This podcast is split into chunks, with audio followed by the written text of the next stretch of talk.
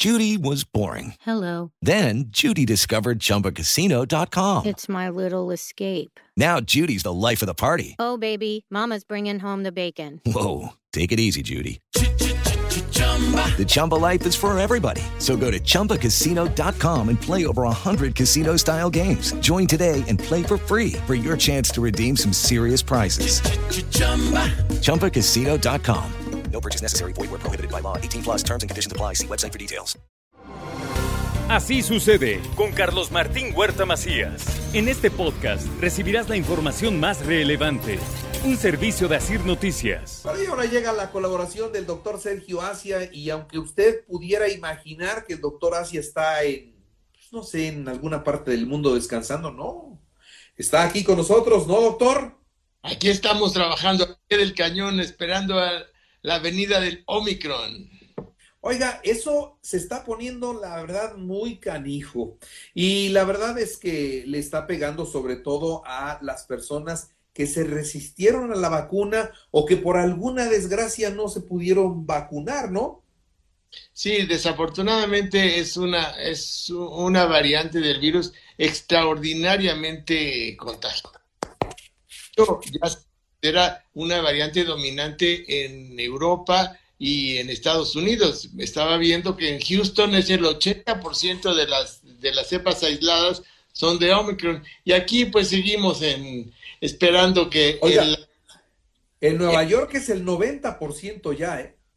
Exacto. Entonces es, eh, se considera que es tan contagioso como el sarampión, que, que como los dos son transmitidos a través del aire, son muy contagiosos. Y este se, viene muy recargado. Afortunadamente, eh, ya nos viene a, atacar a una población relativamente protegida, porque ya un buen porcentaje de la población ya sufrió la enfermedad, un buen porcentaje de la población está, está vacunada y los susceptibles están, eh, ya, ya han recibido algún tipo de refuerzo. Entonces, eso aminora el, el, golpe, pero sin duda la población no vacunada, eh, que son los jóvenes y los niños, van a ser los afectados y los veremos los hospitales pediátricos llenos de niños próximamente. eso, eso así va a ser y pues que tenga más o menos mortalidad no lo sabemos, eh, pero los susceptibles, los aquellos que tengan alguna comorbilidad, pues seguramente van a, ser los que mayormente sufran la enfermedad, como siempre.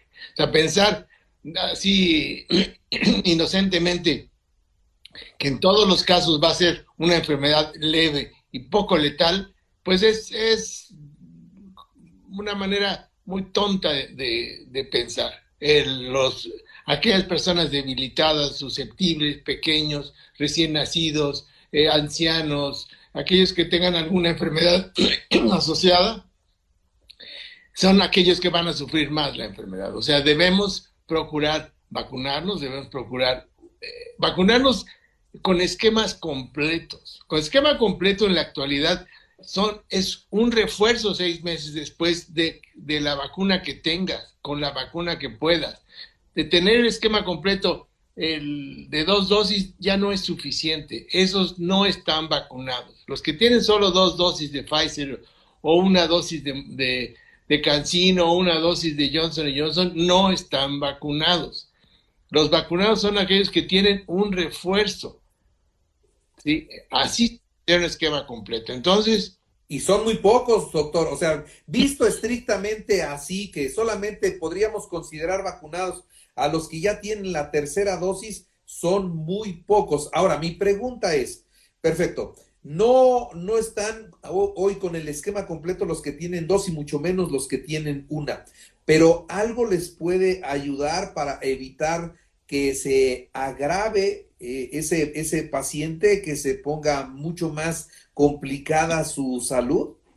Sin duda algo tiene que ver, pero a lo largo de estos meses se ha observado que la inmunidad que produce tanto la enfermedad original como las vacunas iniciales que fueron diseñadas en base al virus que vino de China, de Wuhan, esa inmunidad va decayendo después de 6, 8, 12 meses de, aplicada. Entonces ya sabemos que la inmunidad no es permanente, que la inmunidad tiene caducidad y que es necesario un refuerzo. Espero que el refuerzo no sea una nueva enfermedad que ahora sí los complique.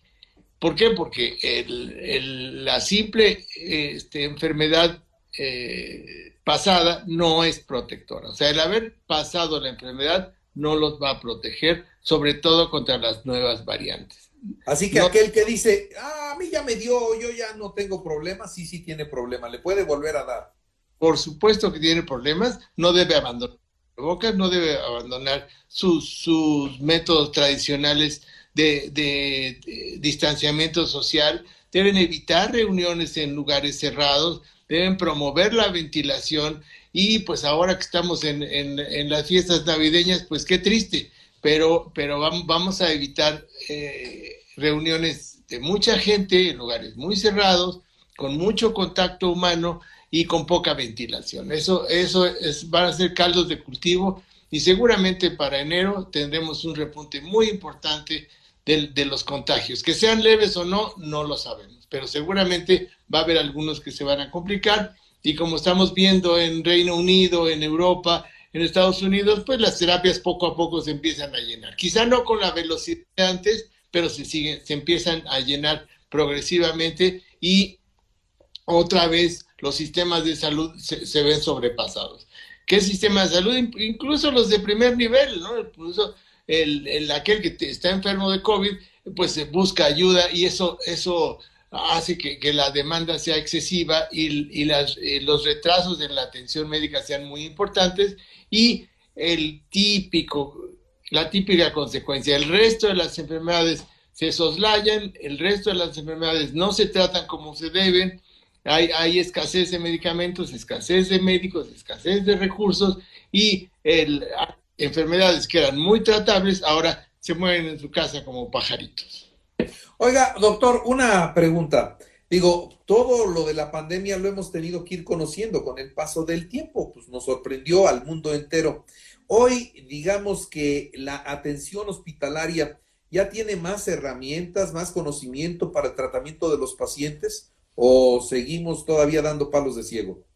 Pues mira, afortunadamente la ciencia ha avanzado muy rápido. El avance más importante es el desarrollo de las vacunas. O sea, ni ninguna enfermedad, en ninguna otra época de la historia de la medicina se habían desarrollado vacunas tan rápido y tan eficientes y tan seguras como las tenemos ahorita. Es cruel pensar que las vacunas son parte de una confabulación internacional y que simplemente están desarrolladas para el lucro y simplemente están desarrolladas para dañar al mundo y esterilizar a los niños y poner este chips, o que se deforme la genética, en fin, son, son, son miedos criminales que hacen que la gente que no tiene mucha información se ponga a dudar y diga, pues este, en lo que sí que no, mejor no me la pongo.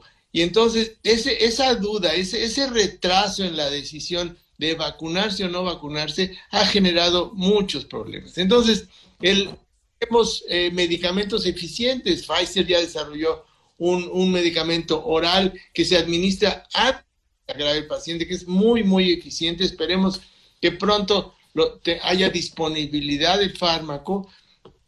Merck también desarrolló uno con menos, con menos eficiencia, pero también sirve el, el, conocimiento de la enfermedad hace que no cometamos errores antes de que se agarre el paciente. Tenemos muchas armas cuando el paciente está con necesidad de oxígeno. Sabemos que el oxígeno es un medicamento muy importante para, para prevenir casos, para, para prevenir complicaciones, que es muy importante el, el mantener al, al el cuerpo oxigenado en lo que se defiende y, pasa la tormenta de la enfermedad y no estar miedosos de que no, el oxígeno me va a hacer daño, que no me intuben, si me intuban me muero, si me meto al hospital me van a matar, la terapia intensiva es mortal.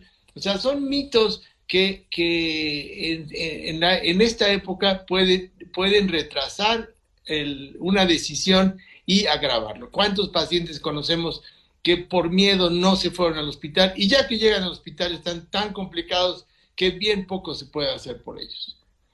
tenemos cientos de casos de muy cercanos de, pacientes que no quisieron o no pudieron o no encontraron hospital y pues murieron en su casa. Y, y, eso, eso es triste en, este, en, estas épocas, que, que nuestro sistema de salud está, está deteriorado sin duda, que requiere apoyo muy importante de, de las autoridades sin duda, que, que, se, deben, se debe reorientar el presupuesto para mejorar nuestro sistema de salud y, y proveer de suficientes recursos de medicamentos, de, material quirúrgico, de incluso de, médicos capacitados, sin duda. Ahí es, es, es, un, es, un, es, un, es nuestro talón de Aquiles. La salud y la educación son dos puntos importantes que, que podrían en su momento detener a la, a la pandemia, como muchos países lo han hecho. Muy bien. Pues mi querido doctor, a cuidarnos y a celebrar en casa con los que vivimos siempre, ¿no? Exactamente, y tratar de que pronto conseguir un refuerzo para nuestras vacunas, tratar de, que nuestros niños pronto estén vacunados. El, quisiera insistir en, en, que la vacuna en los niños es segura. Por ahí anda rondando un video de un disque señor muy experto que dice que son experimentales y que les van a producir eh, efectos a largo plazo. Por supuesto que no. Y ya pronto se va a venir la autorización para niños mayores de seis meses. O sea, la vacuna de los niños es una realidad y los niños en esta, en esta pandemia van a sufrir. Ojalá podamos vacunarlos y ojalá podamos pronto tener una cobertura mayor de vacunas. Aunque, aunque, aunque el señor secretario de salud diga que él a sus nietos no los vacuna. El señor secretario de Salud vive en un mundo paralelo y, la realidad lo, y la historia lo, van, lo van a juzgar. Y lo han rebasado en una y en otra y en otra y en otra ocasión. Muy bien, querido doctor Sergio Asia. Pórtese bien, le mando un abrazo. Pues ni modo, en casa, solitos. Oiga, se acaba de unir a la transmisión Rocío González. Le mando un abrazo a Rocío queremos mucho y un, un, sentido abrazo por la pérdida reciente de su padre. La queremos. Muy bien. Claro que sí. Doctor, pásela bien. Felicidades. felicidades. Un abrazo a todos. Hasta luego. Así sucede con Carlos Martín Huerta Macías. La información más relevante ahora en podcast. Sigue disfrutando de iHeartRadio.